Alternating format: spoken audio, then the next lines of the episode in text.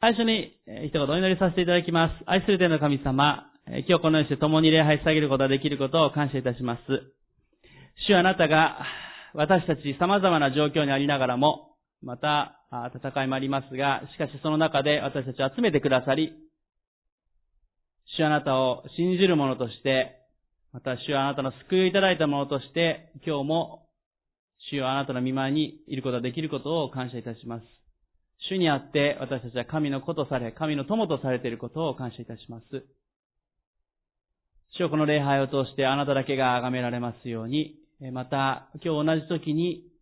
日本中で、また時差もありますが世界中で持たれるその礼拝の上にもどうぞあなたが祝福を置いてください。また、私たちの教会で弱っておられる方、病の中におられる方々、どうぞその一人一人覚えます。どうぞその場所であなたが導いてください。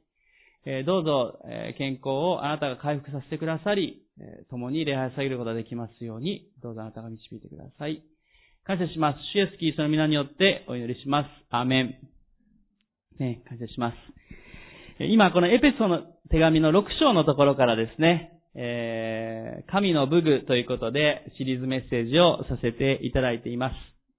えー、エペソ6章の14節から17節のところに6つの神の武具が取り上げられています。パウロはその6つの武具を書いていますけども、その武具を一つずつ見てきました。1回目は平和の福音の備えを取り上げ、2回目は救いの兜を取り上げました。前回の3回目は、真理の帯をテーマに語らさせていただきました。今回は4回目ということで、正義の胸当てを選ばさせていただきました。えもう一度このエペソの6章の10節から18節までをですね、お読みしたいと思います。エペソビトへの手紙6章10節から18節終わりに言います。主にあってその滞納の力によって強められなさい。悪魔の策略に対して固く立つことができるように、神のすべての武具を身につけなさい。私たちの格闘は血肉に対するものではなく、支配、力、この暗闇の世界の支配者たち、また天井にいる諸々の悪霊に対するものです。ですから邪悪な日に際して対抗できるように、また一切を成し遂げて固く立つことができるように、神のすべての武具を取りなさい。そして固く立ちなさい。腰には真理の帯を締め、胸には正義の胸当てをつけ、足には平和の福音の備えを吐きなさい。これらすべての上に信仰の盾を取りなさい。それによって悪い者が放つ火矢をすべて消すことができます。救いの兜をかぶり、御霊の剣、すなわち神の言葉を取りなさい。あらゆる祈りと願いによって、どんな時にも御霊によって祈りなさい。そのために目を覚ましていて、すべての生徒のために忍耐の限りを尽くして祈りなさい。パウロは、この神の武具を、えー、6つ書きました。そして、今日のこの14節の箇所には、2つ目の武具として、この胸には正義の胸当てをということで、書かれています。1つ目が前回見た真理の帯でした。真理の帯は、2種類ある意味言えますね。下に着る鎧の下に着る帯というのは、あの、下に着る下着の上につける帯です。ですから、その帯は本当に大大切なものですね。その帯が緩んでしまうと、もう普通に歩くこともできない、えみっともない状態になってしまう。そして鎧をつけた後も、この帯をつけて、そしてそこに刀であったり様々なものを取り付けたわけです。この帯の次にある意味大切というか取り上げているのが胸には正義の胸当てということになります。えー、なぜこの胸当てが二つ目に取り上げられたかなというときに、やはり大切なことそれは、あ心臓であったり肺であったり体の中心を、命を守る大切な武具であるということです。まあもちろんね、頭に被る兜も大切なんですけれども、えー、しかしやはり心臓であったり、肺であったり、えー、そのようなところを守る、内臓を守るものとして、この胸当ては非常に大切なものです。えー、これなしには、戦うことが難しいものになります。写真を、次の写真を1枚だけ今日は出しますけれども、えこれがローマ兵の当時の胸当ての写真になります。まあ、パウロは牢獄の中からこのエペソ書を書きましたから、牢獄を番をしているローマ兵たちもおそらくこのような鎧を着ていたわけです。まあ、そして胸当てと言ってもですね、胸当ては別訳すると鎧ということも言うことができますので、えこの体につけている、この言われているちょっと鱗のようにですね、こう重ねてこう被さっている板のもの、これが、まあ、胸当てに、えなるわけです。なので、まあ、胸当てというか、鎧というか、あそのような理解で、え良いと思います。えー、歴史的にはですね、あの鎧というのは、あその、位によって変わるものでした。あの、上の方のですね、王様とか将軍はですね、すごく立派な鎧を着るわけです。まあ、日本の戦国時代でもそうですね、あの、博物館とかに置いてあるような徳川家康の鎧があったらね、金ピカなやつとかですね、いろんな鎧がありますが、いわゆる足軽のような下っ端のものというのはですね、鎧をつけているのかつけていないのかわからないようなですね、もうなんか下手したら木の板をここにくっつけているような状態のものもいたわけです。同じように歴史的にも鎧はですね、えー、例えばローマの初期の頃であれば、将軍とか王様というのはしっかりとした鉄のものとか青銅のものをつけてましたが、えしかし、えー、下の方の兵隊たちというのは鎧をつけないような者たちもいたわけですね。えでも、あの、ちょうどこのパウロの時代、ローマの皇帝がですね、えー、クラウディウス帝が、あの、当時の軍隊に命じたわけですね。ま、すべてのローマの兵隊は、鱗とじの鎧をしなければいけないという命令を下しています。ちょうど、この皇帝は、えー、紀元後40年から50年ぐらいの皇帝でしたから、当時のローマ兵は全員、少し軽めのえー、この鱗とじの、あ鱗とじというかこういう重ねてあるような鎧を着なければいけないという法律でしたから、まあ、ローマ兵は全員、えー、このような鎧をつけていたわけですね。えー、ですからあ、おそらくパウロがイメージしたのはまさにこのような鎧であったということです。まあ、体をしっかりとこう守るように、えー、されています。おそらく一枚の板であったら、あの、バーンと穴が開きやすくなりますから、ああやって重ねることによって切られたりしても穴が開きにくいようになっていたのかなということを思います。ありがとうございます。ちょっと最初のタイトルに戻していただいて、ビデオも元に戻していただいて大丈夫です。さあ、しかしあの、このエペソ書の、このパウロがローマ兵をイメージしたと言いましたが、実は前回の真理の帯もパウロは、あ旧約をよく知っていたものでしたから、イザヤ書をイメージしたと言いましたが、このあ正義の胸当てに関しても実はイザヤ書にも言及があります。何か挟んでいただいて、イザヤ書の59章を開いていただきたいと思います。イザヤ書59章の17節パウロは、もともとはユダヤ教徒として、えー、非常にこの旧約をよく学んだ、ラビから学んだものであるということを自分でも書いていますけれども、えー、ですからこのイザヤ書ももう本当に彼の頭の中に念頭に置いて、えー、書いたわけですね。ですので、このイザヤ書59章の17節もイメージしながら、パウロはローマ兵の姿を見て、この胸当てこそが義であるということを言います。イザヤ書59章の、え17節をお読みします。主は義の鎧、義を鎧のように着て、救いの兜を頭にかぶり、復讐の衣を身にまとい、妬みを街灯として身に身を覆われた。そのように書いてあります。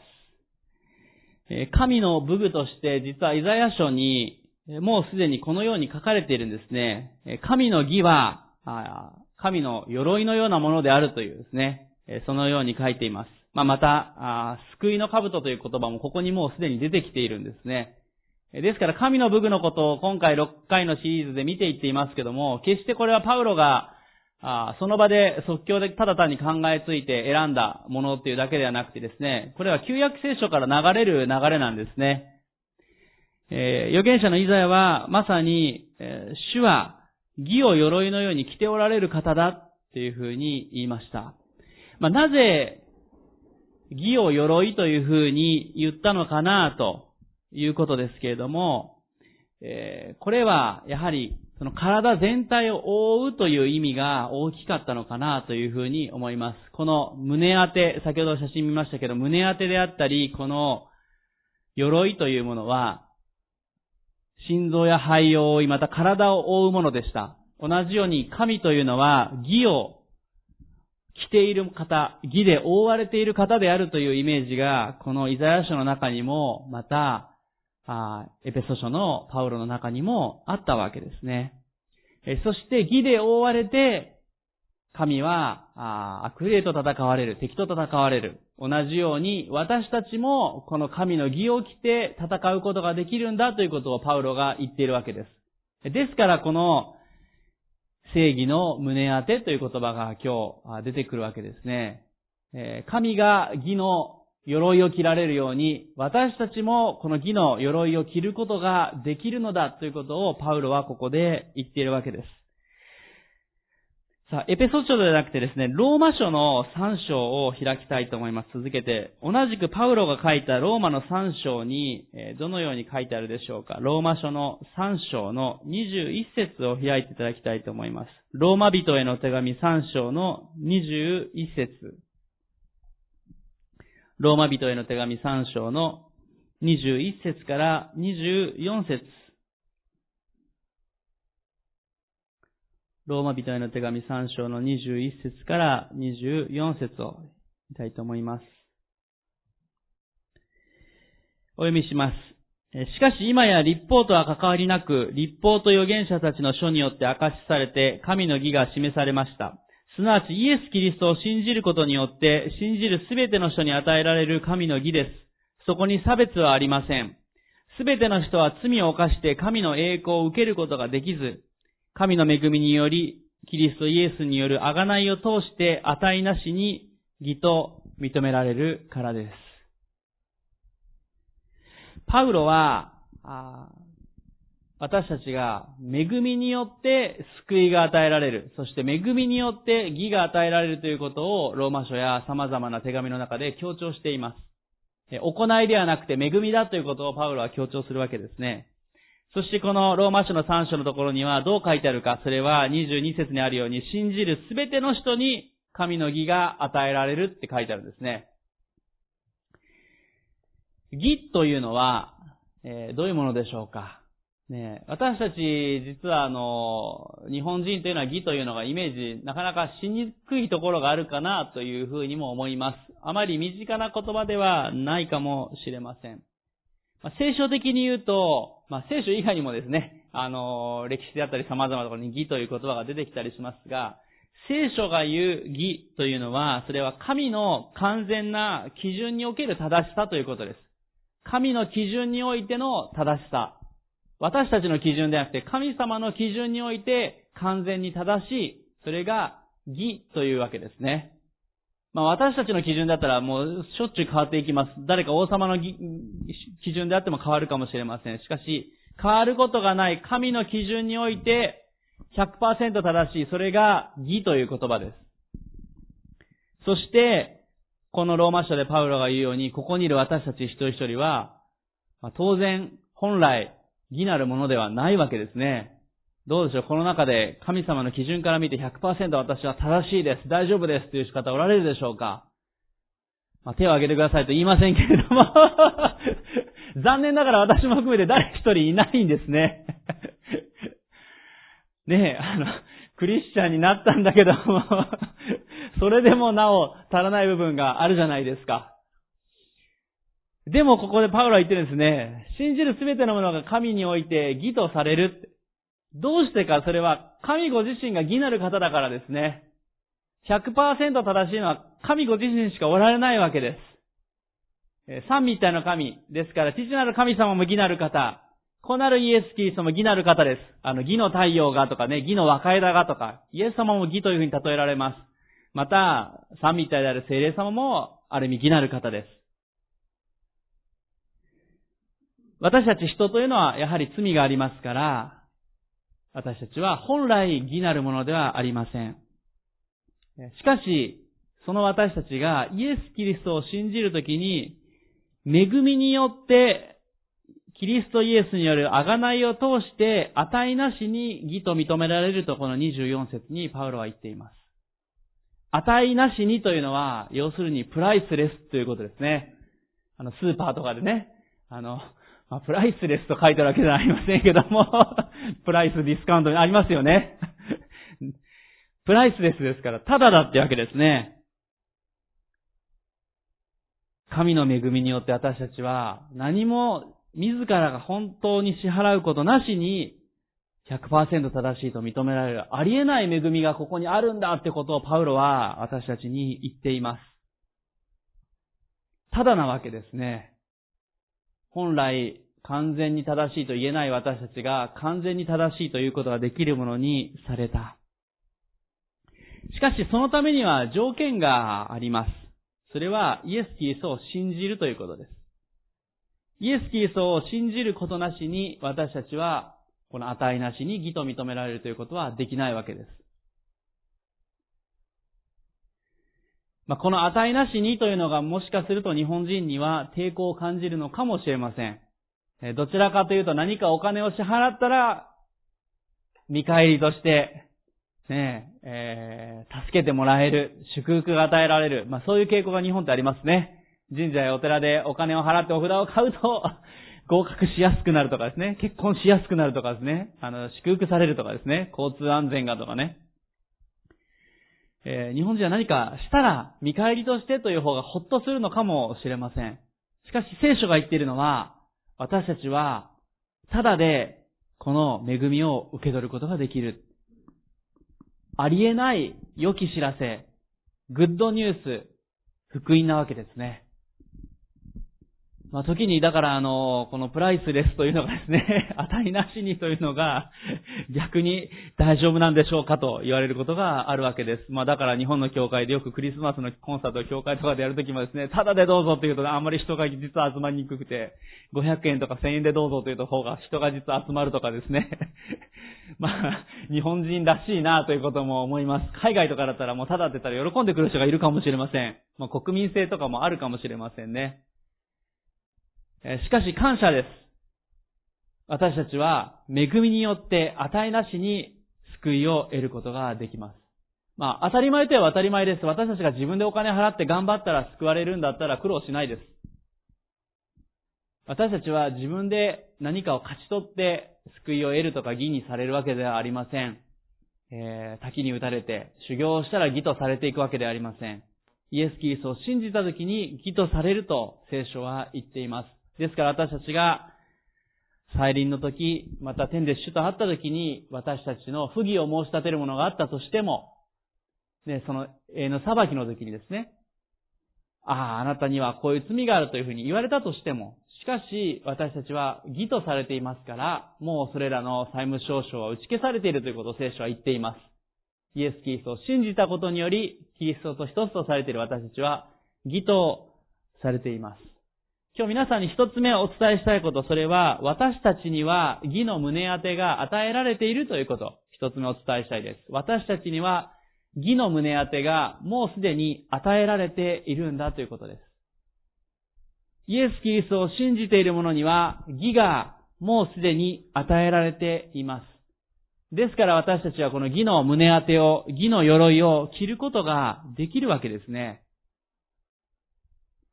聖書は義という言葉を他にも例えています。例えば、イザヤ書の61章を見ると、義の衣というですね、皆さんもよくご存知の言葉が出てくるわけですね。義を衣のように私たちに着せてくださる。時に白い義の衣というふうに言う時もあります。衣のように私たちの覆うもの、被せるもの、それが義だということを聖書は言っているわけですね。ガラテヤ書の3章ではパウロはまた同じく私たちはキリストを着るものであるということを言っています。ね、私たちは義の衣を着せられている。キリストを着るものとされている。それが私たちなんですね。それのよくわかりやすい例というのが、あの、例え話の宝刀息子の例えです。宝刀息子はどうだったでしょうかまあ、父親の財産をもらって、えー、町に意気揚々と出て行ったけれども、それを使い果たしてしまって、お金をなくなり、豚の餌さえも食べたいと思うようになり、そして、悔い改めるというか、もう、それでも雇ってもらえるならと、父親のところにそれでも恥ずかしながら帰っていくわけですね。その時に父親は走ってきて遠くから見ていたのにね。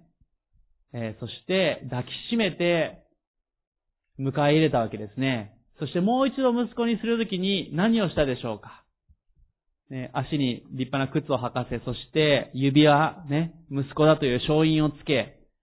そして立派な上着を着せたということが書いてあります。まさに、あの、宝刀息子が着せられた上着というのは、この義の衣ということが言えます。キリストを着せられるということを表しているということができます。罪を犯してしまった。失敗したものでも、悔い改めていくときに、主は私たちに義の衣を、キリストご自身を被せてくださる、そのことを聖書は言っています。私たちにはこの義の衣が与えられているわけです。しかし、まあ今このようにお話ししてて皆さんも分かられると思うんですけども、いくら義の衣が、義の鎧が与えられていても、それは着なければ意味がないということです。今回このエペソ書の神の武具のところでもそうですけども、なぜパウロがこれだけ義の衣がとかですね、義の義の鎧がとか様々な武具を言うかというと、ちゃんとつけなさいということを一番言いたいわけですね。しっかりとつけなさいということです。まあ、エペソ書の6章のところに一度戻りますけども、エペソ書の6章の14節のところの箇所では、そして固く立ちなさい。腰には真理の帯を締め、胸には正義の胸当てをつけ、足には平和の福音の備えを吐きなさいと書いてありますが、前回のメッセージでも言いましたが、この帯を締めということであったり、胸当てをつけという言葉であったり、この福音の備えを吐きという言葉は、全部この固く立つという言葉に、こう、就職している言葉なんですね。固く信仰によって立つためには、しっかりと胸当てをつけていなければ固く立てないよっていうことをパウロは言っているわけです。私たちが義の鎧を、この正義の胸当てをしっかりつけていなければ、信仰によって固く立つことはできません。ですから私たちはイエス・キリストを信じたときに、確かに義とされて義に覆われるものとされているんだけども、しっかりとその義の鎧を、正義の胸当てをつけていなければいけないということです。そして残念ながら私たちは気をつけないと、義の鎧を、正義の胸当てを外してしまったり緩めてしまうということがあり得るということです。そしてそれはサタンの攻撃を受けやすくしてしまいます。義をしっかり着るというときに、どういうことが言えるか。それは、義の中を生きていくということが、今日の二つ目のポイントとしてお伝えしたいことです。私たちは義の中を生きるものでなければいけないということです。義の中に生きるということです。この神の部分は私たちに確かに与えられています。しかし、救いの兜であったり、真理の帯であったり、今回のこの正義の胸当てもそうですが、私たちは義を取り外して生きようとすることも正直できてしまうということです。神の国と神の義を第一に求めなさいと聖書は言っていますけども、義を第一としない生き方をすることも、ある意味私たちには自由意志が与えられてますから、下手したらできてしまうということですね。しかしそれではいけないよということです。神様から与えられている義というのは、私たちを清い生き方に導いていきます。義の胸当てを外すということは、ある意味私たちの清さを捨てる、清さから遠のくということを意味するわけです。少し前のエペソの4章を見ていただきたいと思います。エペソの4章の17節から24節にこのあたりのことが詳しくパウロは先に実はもう説明しています。同じエペソビトへの手紙の4章の17節から24節に、パウロはこの義ということと清さということを書いています。エペソ4章の17節から24節をお読みします。ですから私は言います。主にあって厳かに進めます。あなた方はもはや違法人が虚しい心で歩んでいるように、歩んではなりません。彼らは知性において暗くなり、彼らのうちにある無知と堅くなな心のゆえに、神の命から遠く離れています。無感覚になった彼らは公職に身を任せて、あらゆる不潔な行いを貪るようになっています。しかしあなた方はキリストをそのように学んだのではありません。ただし本当にあなた方がキリストについて聞き、キリストにあって教えられているとすればです。真理はキリストにあるのですから。その教えとはあなた方の以前の生活について言えば、人を欺く情欲によって腐敗していく古い人をあなた方が脱ぎ捨てること。またあなた方が霊と心において新しくされ続け、真理に基づく義と性をもって神にかたどり作られた新しい人を着ることでした。ここでパウロは、古い人を脱ぎ捨て、と22節で言い、そして24節新しい人を着なさいと言ってるんですね。古い罪なる自分を脱ぎ捨てて、キリストを新しい人を着なさいと言っています。あの真理の、ごめんなさい、あの正義の胸当てというのは、まさにこの新しい人ということが言えます。古いものを脱ぎ捨てて、この新しい人、キリストにあるものをキリストご自身を着なければいけないんだということです。私たちは気をつけなければいけません。古い自分を着たままでそれでもなお、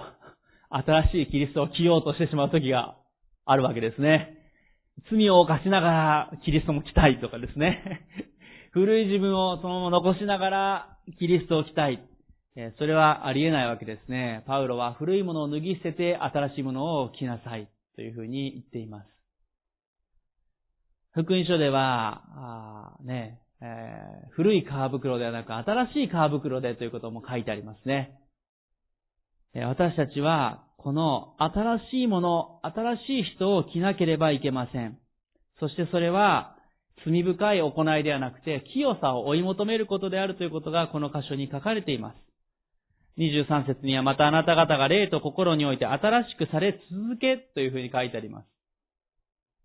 正義の胸当てをつける、義の鎧を着るというのは、私たちが新しく変えられ続けていることも意味するんですね。どういうことかというと、この義の鎧、義の胸当てというのは、私たちのある意味心を覆っています。キリストの神の義によって私たちの心が覆われていくときにどうなるか、私たちの心が清められて変えられていくということです。神の義に私たちの心が覆われていなければ、私たちは罪の方向にどんどんどんどん行ってしまい、心が清さを失っていってしまいます。私たちの心が神の義に覆われていっていくときに、私たちの心が清く作り変えられていくんですね。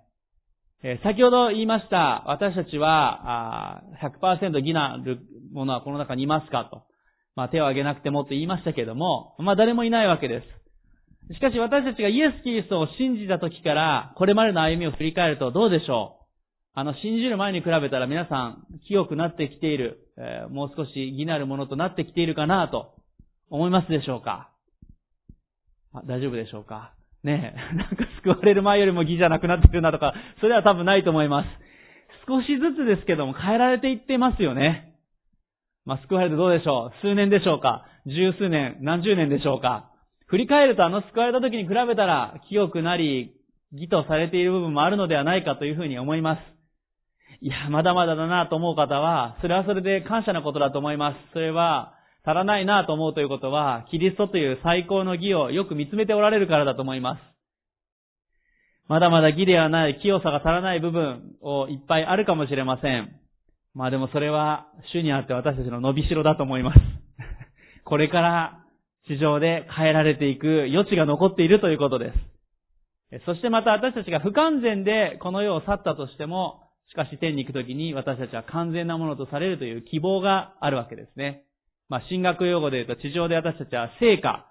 清く変えられていくという言葉が使われます。そして、天で私たちは栄華、栄に変わるってね、栄の体に変わるって成果でもありますね。私たちは栄なるもの、100%義なるものというのが天で待っているものであるということなんですね。義の鎧で私たちが覆われているならば、私たちは少しずつ少しずつ清さを追い求め変えられていきます。ですからこの義の胸当てをつけるというのは、義の中を生きるということを意味しているわけですね。サタンは私たちの心を攻撃してきます。ね、私たちの感情であったり、私たちの自己評価であったりね、私はもうダメだって、私なんかダメじゃないか。私たちの心を、あの人はこういうふうに思ってるんじゃないかって、これぐらい罪を犯してもいいんじゃないかって、心にサタンは攻撃してきます。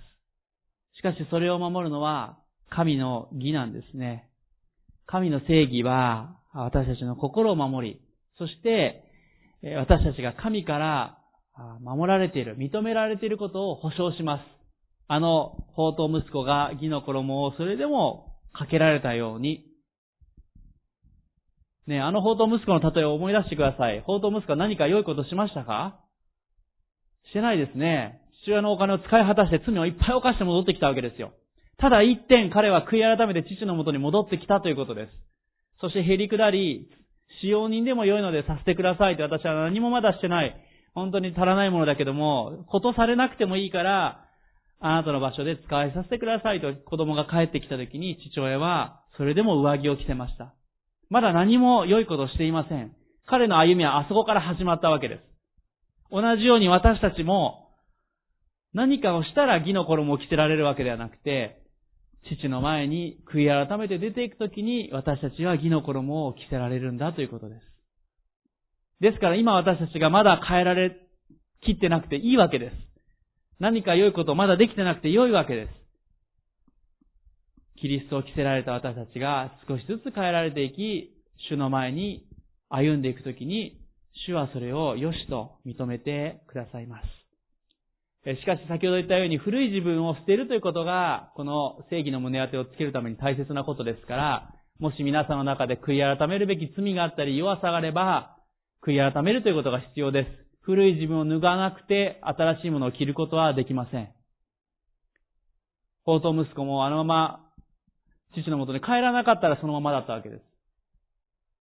私たちは、あの父のもとに帰っていた宝刀息子のように、やはり日々悔い改めていくということも必要です。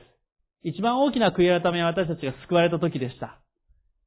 救い主としてイエス・キリストを信じたわけです。罪からの救い主として。しかし私たちの日々の歩みの中で、ついついこの世の中に生きるときに古い自分に戻っていきそうになるときがあります。しかし悔い改めて、新しいキリストにある人を私たちは来ていかなければいけません。そして今日のメッセージの最後に、えー、一人の人物のことを見ていきたいと思います。義なる者としてパウロがある人物を取り上げています。ローマの4章の3節を開いていただきたいと思います。ローマ人への手紙の4章の3節に、パウロが義なる者として取り上げている人物があります。まあ聖書全体も取り上げている人物ですけども、ローマ人への手紙の4章、まあ2節3節を見たいと思います。ローマ人の手紙の4章の2節3節お読みします。もし、アブラハムが行いによって義と認められたのであれば、彼は誇ることができます。しかし、神の見前ではそうではありません。聖書は何と言っていますか？アブラハムは神を信じた。それで、それが彼の義と認められたとあります。パウロはアブラハムを義なるものとして取り上げています。また聖書全体を見ても、アブラハムは義とされたということが書かれています。まあ、この3節の箇所というのは、創世記のところから引用して書かれてるわけですね。あの、星空をアブラハムが眺めたときに、信仰によって神の約束を信じたので、それがアブラハムの義と認められたというふうに創世記に書かれているのが、ここで引用されています。アブラハムは、ね、この創世記15章6節から引用されているこの3、ね、このローマの4章の3節にあるように、神を信じて義と認められた。この言葉の実は意味というのはどういうことか。それは、この義と認められたという言葉の意味というのは、もうそれ以上のことはもう要求しないということを意味してるんですね。えアブラハムが神の言葉を信じたゆえに、もうそれ以上要求しないと。もう義とされているよということを神が言うわけです。アブラハムは何か良い行いをしたかというと、どうでしょう。アブラハムはいっぱい罪を犯したことがたくさん聖書に書かれています。妻のことを妹と言ってね、エジプトの方に差し出したり、もうとんでもないやつですよね。あの、そんなことする、いるのかというね。で、神が自分を通してね、あの、子孫を与えられると言ってるのにね、あの、奴隷のね、女性と関係を結び、それがあの、今のもうまさにユダヤとイスラエルの、イスラエルとあの、あね、アラブのところの戦いの原点になってるわけでしょまあ、とんでもないやつですよ、正直なところ。やつですよって言っちゃ、あの、ちょっとあの、天で会った時に怒られる、怒ら、まあ、天で怒られないと思いますけども、非常に、あの、人間臭い人だと思いますね、アブラハムね。まあ、とても、残念ながら義なる人だと思えない時もあります。ねきっとどうでしょうね。あの、教会の中でアブラハムがおられたとしてですね。あの、あったらですね、なんとアップダウンの激しい人だろうってね。ある時はものすごい晴れるやーって言うけれども、ある時はものすごい罪深い感じの人間臭い人なんだろうなっていうことも思いますが、しかし、そのアブラハムを主は義だって言ってるんですね。それは何かというと、一点、アブラハムが素晴らしかったこと、それは彼は神を信じたというところです。彼は罪も犯すし、失敗も犯すんだけども、それでもなお食らいつくように神を信じるものであったんですね。星空を眺め、神の言葉を前にして、信じるわけで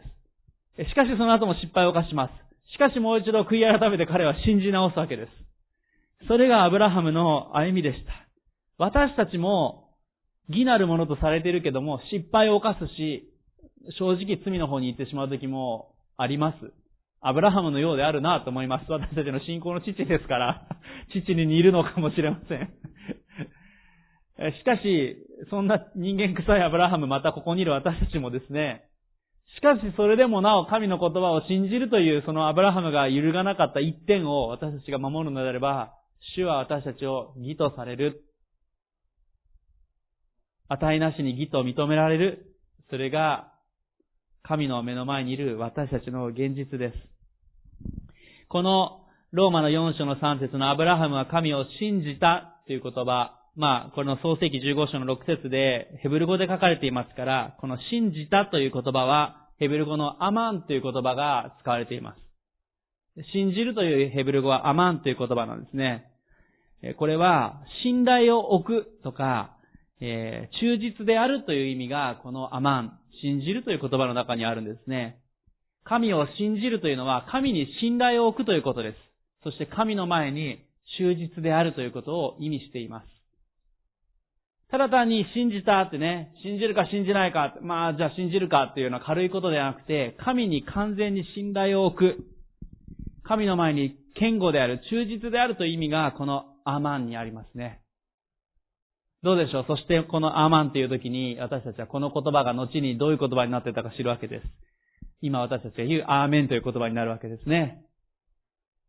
そうですというふうによく訳されますけども、どうでしょう私たちお祈りの最後にアーメンと言います。それは神に信頼を置きます。神の前にしっかりと忠実にそうですという意味がそこにあるわけです。ね、イエス様感謝していただきます。アーメンという時にね、軽く言ってるかもしれませんが、私たちは神に信頼を置きます。神の前にしっかり立ちます。忠実です。ね、固く立つということが先ほどこのエペソの神の部分のところにありますけども、まさにこのアーメンという言葉、それは固く立つという意味があるわけですね。アブラハムは失敗を犯し罪を犯しました。しかし彼はアーメンになったわけですね。彼はそれでもなお信じるところに立とうと何度も立ち上がっていき、主に信頼を置いていったわけです。主に信頼を受けなかった時もありました。しかしもう一度それでもアーメンと言って立っていったわけです。今日ここにいる私たちも、もし歩みがゆる、ゆる、揺らいでいたり、神から少し離れているな、弱っているな、という私たちも、主は私たちをあの宝刀息子を受け入れてくださったあの父親のように私たちを受け入れてくださいます。私たちがもう一度主の前にアーメンと。主はあなたを信じます。あなたに信頼を置きます。こんな私でもそれでも受け入れてくださるならあなたの前に歩まさせてください。そういう時に主は私たちを受け入れて私たちは改めてしっかりと正義の胸当てをつけていくことができます。そしてこのアマンというこの信じるという言葉にはもう一つ意味があります。それは、行いが伴う信仰という意味がこの言葉にはあるんですね。この神を信じるというアマンというヘブル語、そこには行いが、行動が伴う信仰とかですね。まあ実はもう一つ言うと、立て上げるというね、建物を建て上げるというような意味が、このアマン、信じるという言葉にはあるわけです。まあ、家を建てるときも建て上げるっていうのはね、行いが伴いますね。ほっといたら家が建つわけではありません。建てるためには、建てていかなければいけないです。行動しなければいけないわけです。実はこの信じるという言葉は、信じて、それで終わりではないんですね。信じた時に行いが伴っていく、そして家が建てられていくように歩んでいく、その意味が、この信じる、アーメンという言葉にはあるわけです。固く立っていくためには、実際に行動が伴う必要があります。私たちは恵みによって救われるんです。このアブラハムも2節にあるように、彼は行いによって義と認められたわけじゃなくて、信じたことによって義と認められました。しかし、信じて義と認められた時に、その後で行いが伴っていくということです。私たちは主を信じて義とされたものとして歩んでいくときに義なる行いをある意味、自動的にというか、そのように歩むものでなければいけないということです。私たちは信じて義と認められましたけども、しかし例えば、御言葉を読むか読まないか、祈るか祈らないか、福音を伝えるか伝えないか、主の前に何か自分自身を捧げたり、主の御用のために捧げ物をしたり、ご奉仕をしたり、それは義によって認められた後の行いとして私たちに委ねられている領域です。しかし私たちが主を信じたという時に、それは行いが伴う信仰ということも意味しているわけですね。今日三つ目のポイント最後お伝えします。それは、踏み出す信仰を主は義と認められるということ。そのことを言います。言いたいと思います。私たちは行いの伴う信仰、それをこの義なるものとして求めていきたい。そのように思います。踏み出していくような信仰、それが実は義と認められるものなんだということです。アブラハムは信じたで、行いの伴わない信じたではなくて、アブラハムは信仰の行いのある意味伴うような踏み出す信仰を持って彼は信じた時に彼は義と認められたっていうんですね。アブラハムは実際に踏み出していくものでした。同じこのローマの4章の16節からのところに最後このように書かれているのをお読みして今日のメッセージを閉じていきたいと思いますが、ローマの4章の16節からちょっと長いですけどもお読みします。そういうわけで全ては信仰によるのです。それはことが恵みによるようになるためです。こうして約束が全ての子孫に、すなわち立法を持つ人々だけでなく、アブラハムの信仰に習う人々にも保証されて、されるのです。アブラハムは私たちすべてのものの父です。私はあなたを多くの国民の父としたと書いてある通りです。彼は死者を生かし、ないものをあるものとして召される神を信じ、その見舞いで父となったのです。これはあの、息子のイサクを捧げたことを言っていますね。自分の子供すら捧げる。そして、その死んだイサクを神は復活させてくださるのではないかということを信じたということが書いてあります。18節彼、アブラハムは望み得ない時に望みを抱いて信じ、あなたの子孫はこのようになると言われていた通り、多くの国民の父となりました。彼はおよそ100歳になり自分の体がすでに死んだも同然であること、またサラの体が死んでいることを認めても、その信仰は弱まりませんでした。人間的にはもう子供が与えられるのが不可能だという時にも、彼はそれでもなお、信頼をし、行いの伴う信仰を表していきました。20節不信仰になって神の約束を疑うようなことはなく、かえって信仰が強められて神に栄光を期し、神には約束したことを実行する力があると確信していました。だからこそ彼にはそれが義と認められたのです。しかし彼にはそれが義と認められたと書かれたのは、ただ彼のためではなく、私たちのためでもあります。すなわち私たちの主イエスを死者の中から蘇らせた方を信じる私たちも義と認められるのです。主イエスは私たちの背きの罪のために死に渡され、私たちが義と認められるために蘇られました。アメン。アブラハムは、あの星空を見て、踏み出していったんですね。まだ見ぬ約束の地に彼は踏み出していきました。まだカーナビも地図もない時代に、私たちの手元にあるような、彼は踏み出していきました。100歳になってもう望み厳しいとなったけれども、信じて子供が与えられました。しかしその間にも彼は失敗をします。踏み出していったはずなのに違うところに行ってしまったり、信じたと言いながら違う子供を作ったり、えー、ね、しかし、イサクを捧げるというふうに呼ばれた時に、彼は苦しみながらも、しかし捧げた時に神はもう一度蘇らせてくださると信じたということがあります。アブラハムは行いが伴う信仰者だったわけですね。踏み出していきました。踏み出して約束の地に行き、信じて子供が与えられ、信じて子供を捧げるということをしていき、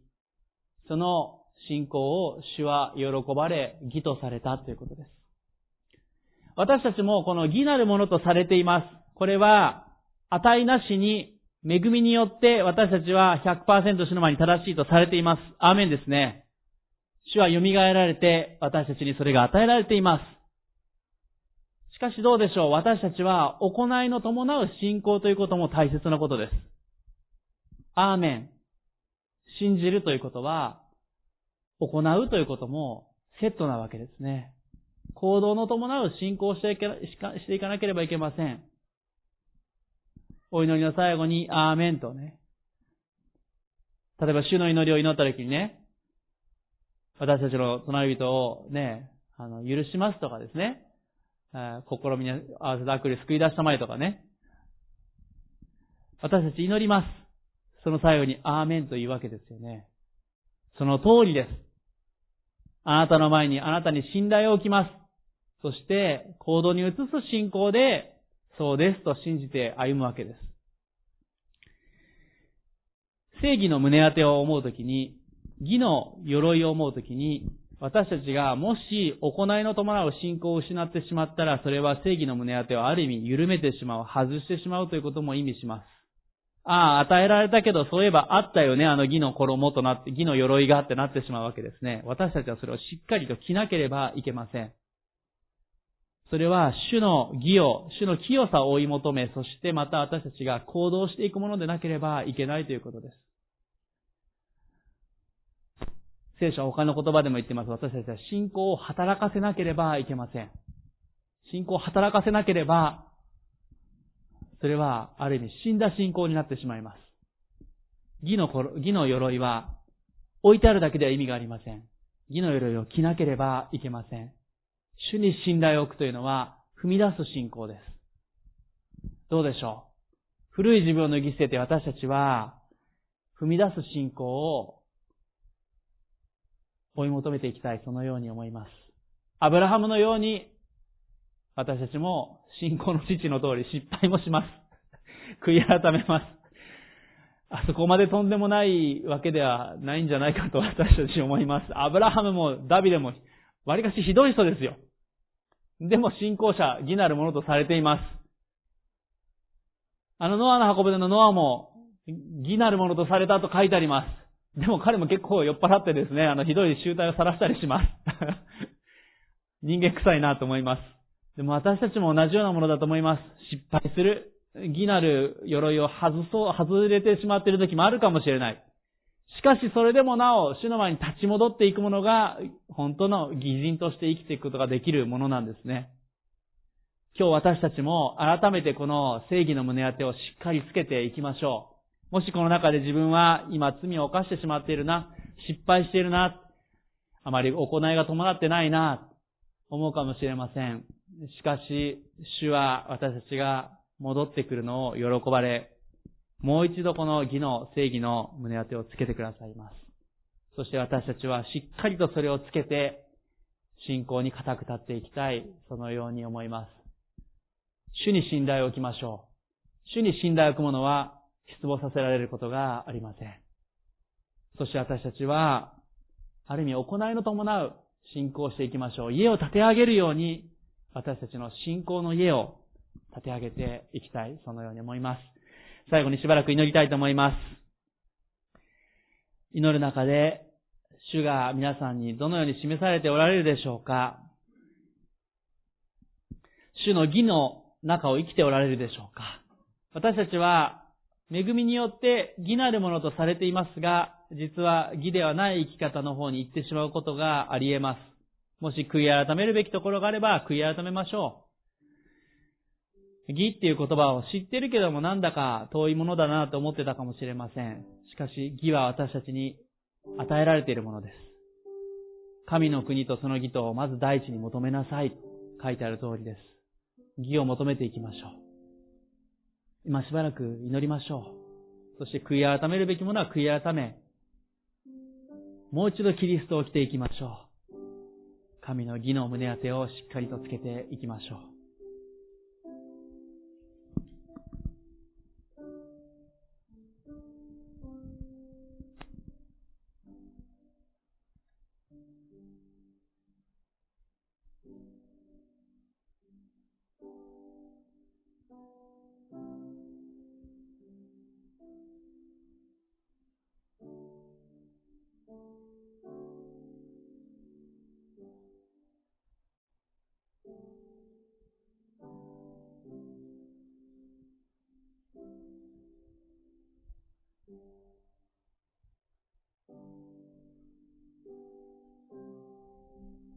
た、行いの伴う、踏み出す信仰を持って歩めるように祈りましょう。アブラハムが、ノアが、ダビデが、失敗をしながらもそれでも踏み出し続けるものであったように、私たちも信仰を働かせるものとして、それでもなお義なるものとして歩み続けることができるように祈っていきましょう。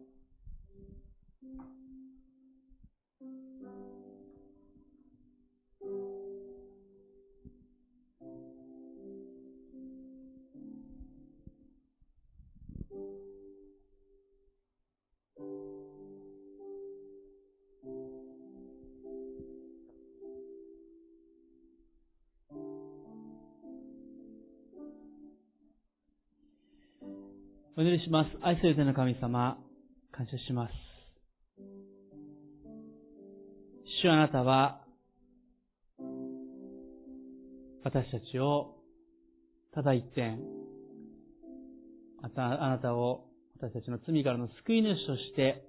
信じたその信仰によって義と認めてくださることを感謝いたします。私たちは本当は全く義なるものではない失敗者であり、記憶ない不義なるものです。しかしそんな私たちをあなたを悔い改めて信じる、そのことによって義としてくださっている。感謝いたします。私たちに義の衣を着せてくださり、また義なるキリストと一つとしてくださっている。そのことを感謝いたします。しかし私たちがこの正義の胸当てを緩めてしまったり、外してしまうような時があることをお許しください。私たちも弱さがあります。アブラハムたちが弱さがあったように私たちも失敗してしまい弱さがあります。しかしそれでもなお踏み出し続けるものを悔い改めながらも歩み続けるものをあなたは義とされ、あのアブラハムを義人と言われました。ここにいる私たちも足らないものですが、それでも歩み続けることができますように。それでも私たちを神の子、神の友としてくださるあなたの愛に感謝いたします。地上では私たち不完全かもしれません。しかし、私たちが天で主とまみえるときに、あなたは私たちを完全なものとしてくださる、その希望も与えられていることを感謝いたします。どうぞ主に信頼して、この地上で私たちが歩み続けていくことができますように、私たちが祈るときに、アーメンというときに、主にしっかりと信頼を置くことができますように、そして、踏み出す信仰を持って、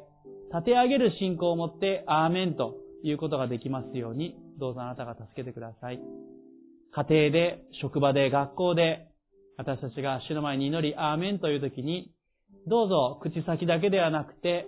心から行いの伴うものとして、信じますということができますように、どうぞあなたが私たちを強めてください。私たちの信じるその信仰すらも、あなたから恵みによって与えられているものであることを心から感謝いたします。お一人一人のお祈りと合わせて、主イエスキリストの皆によってお祈りします。アーメン。